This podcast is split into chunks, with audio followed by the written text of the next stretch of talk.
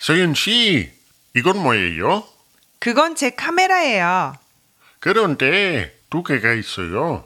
네, 두 개예요. 그런데 카메라가 정말 작아요.